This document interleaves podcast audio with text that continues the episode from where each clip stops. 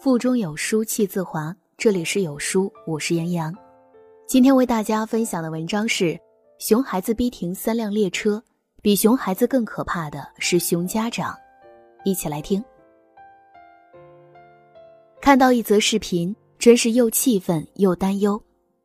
十月一号，一段淘气孩子逼停动车的小视频在广西微信群里流传。网友拍摄下的视频显示，高架铁路轨道上，两名铁路工作人员正在将孩子们带离现场。不远处，一辆动车停靠等待通行。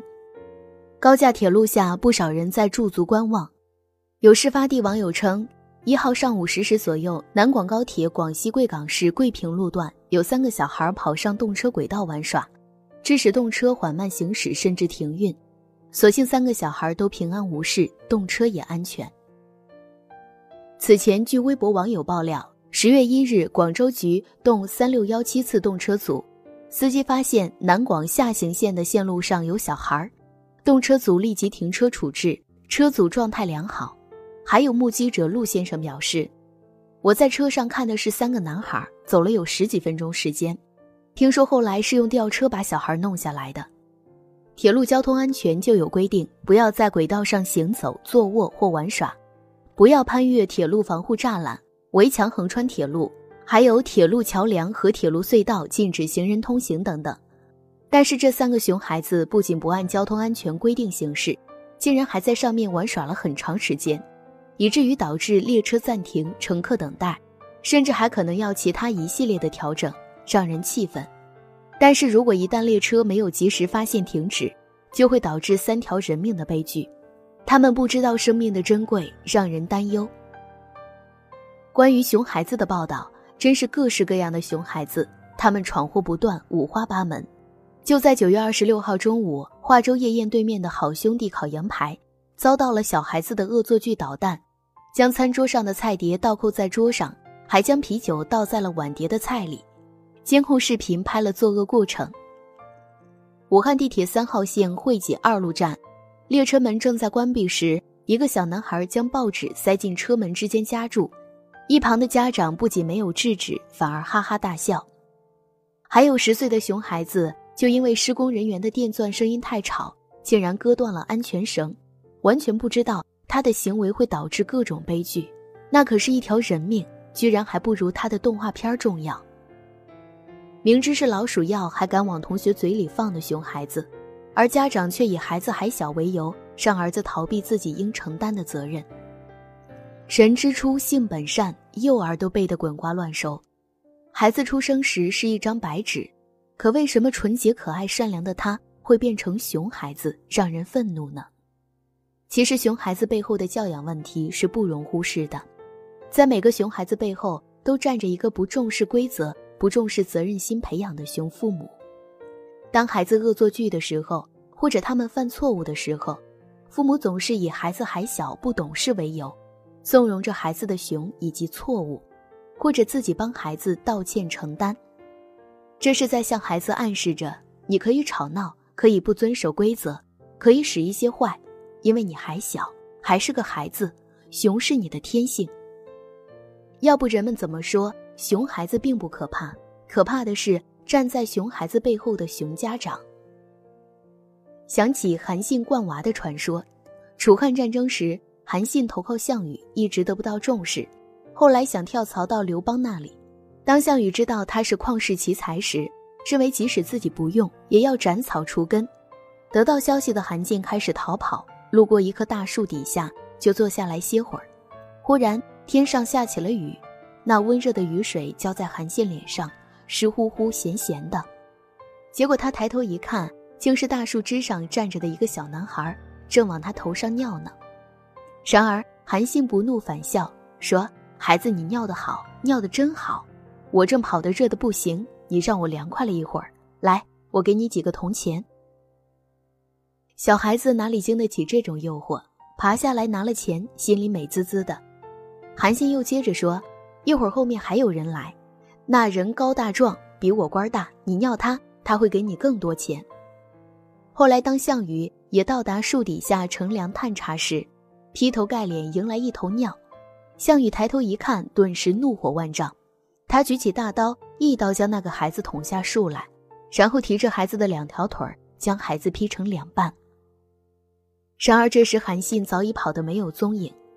如果孩子犯错，家长放任不管，甚至还认为孩子的熊行为可爱的让人惊奇开心，那么熊孩子的行为就会被鼓励，甚至到无法无天，当然也会付出代价。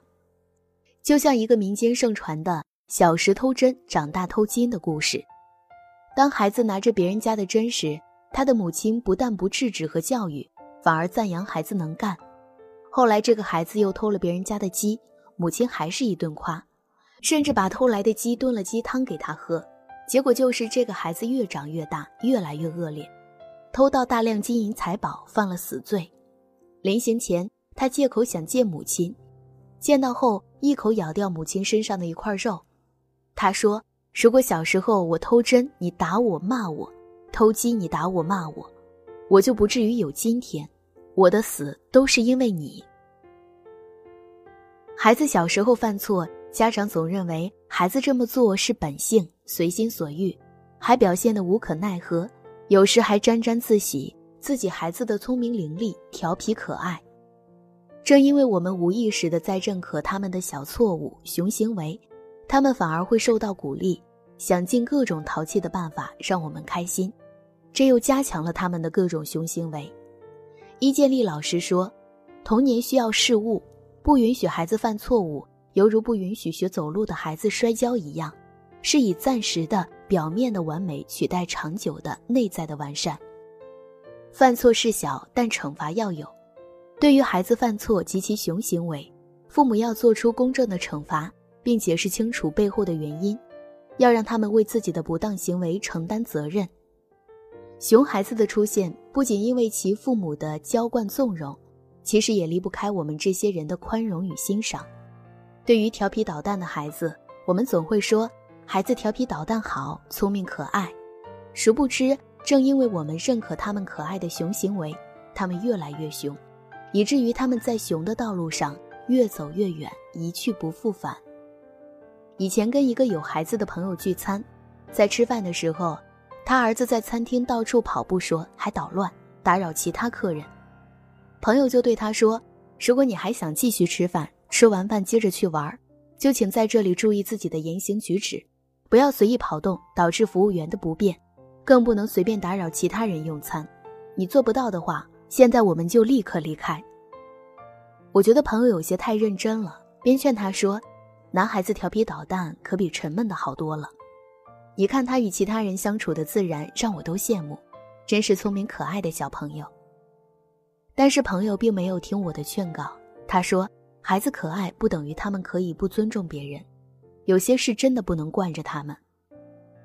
对很多熊孩子，我们也是以一种包容的心态。”以及欣赏的眼光去看待他们，而这些欣赏的眼光会让他们认为自己的这些熊行为、恶作剧是值得做的，还能讨人欢心，何乐而不为？我们也成了熊孩子任性行为的幕后推手。我们越来越提倡自由平等的教育，希望解放孩子的天性，还他们一个快乐的童年。但要知道，自由是建立在明确、公正、合理的规则之上的。当前孩子的行为触犯了这些规则，那么就应该得到应有的惩罚，承担相应的责任。不能因为孩子看上去天真可爱，有时还装可怜博同情，让你哭笑不得。但这也不能就免去他们应有的惩罚。就好比说吃饭的时候不能吃零食，如果吃了零食而不吃饭，你告诉过他，如果你吃零食不吃饭，到时候即使饿肚子，那也不会给你饭吃。当他没有遵守这个约定，即使再恶，那也请一定按这个惩罚执行，而不能看到那个装可爱又博同情的小孩而心软，让他破坏了这次规则。如果只是设立了规则没有遵守，也得不到相应的惩罚，那这只是摆设，对孩子来说没有任何的效果，最后孩子还是一如既往的凶，让你苦不堪言，还无可奈何。想给孩子自由。那请他先学会遵守规则规则之内才是自由。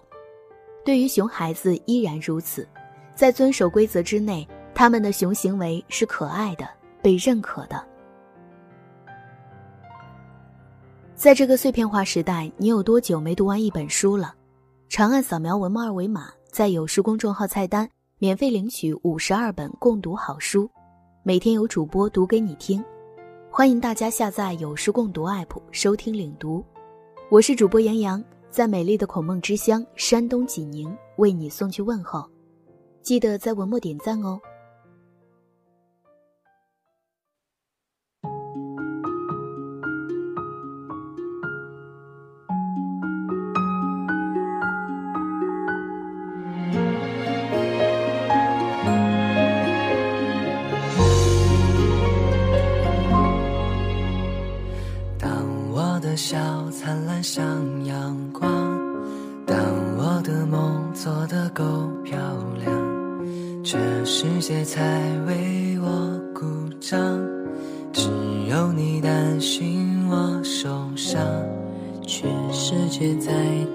飞更高，你却心疼我小小翅膀，为我撑起沿途休息的地方。当我必须像个完美的小孩，满足所有人的期待，你却好像格外欣赏我犯错犯傻的模样。我不完美的梦，你陪着我想；不完美的勇气，你说更勇敢；不完美的泪。你笑着擦干不完美的歌，你都会唱。我不完美心事，你全放在心上。这不完美的我，你也许不完美，但却最美。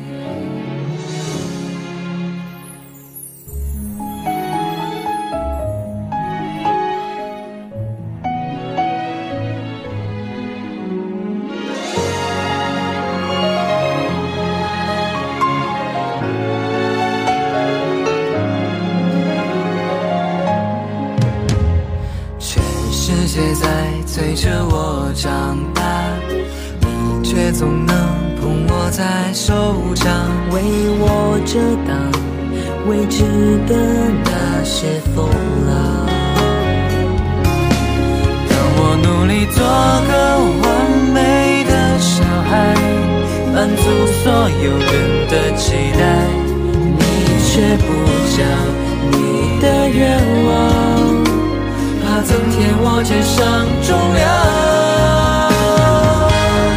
我不完美的梦，你陪着我想；不完美的勇气，你说更勇敢；不完美的泪，你笑着擦干；不完美的歌，你都会唱。我不完美心事，你全放在心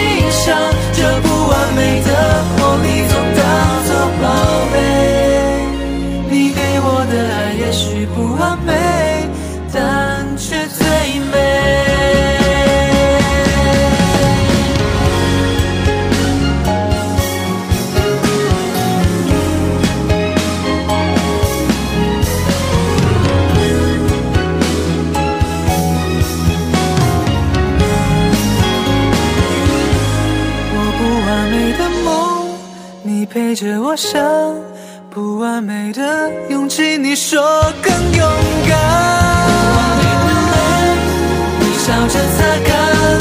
不完美的歌，你都会唱。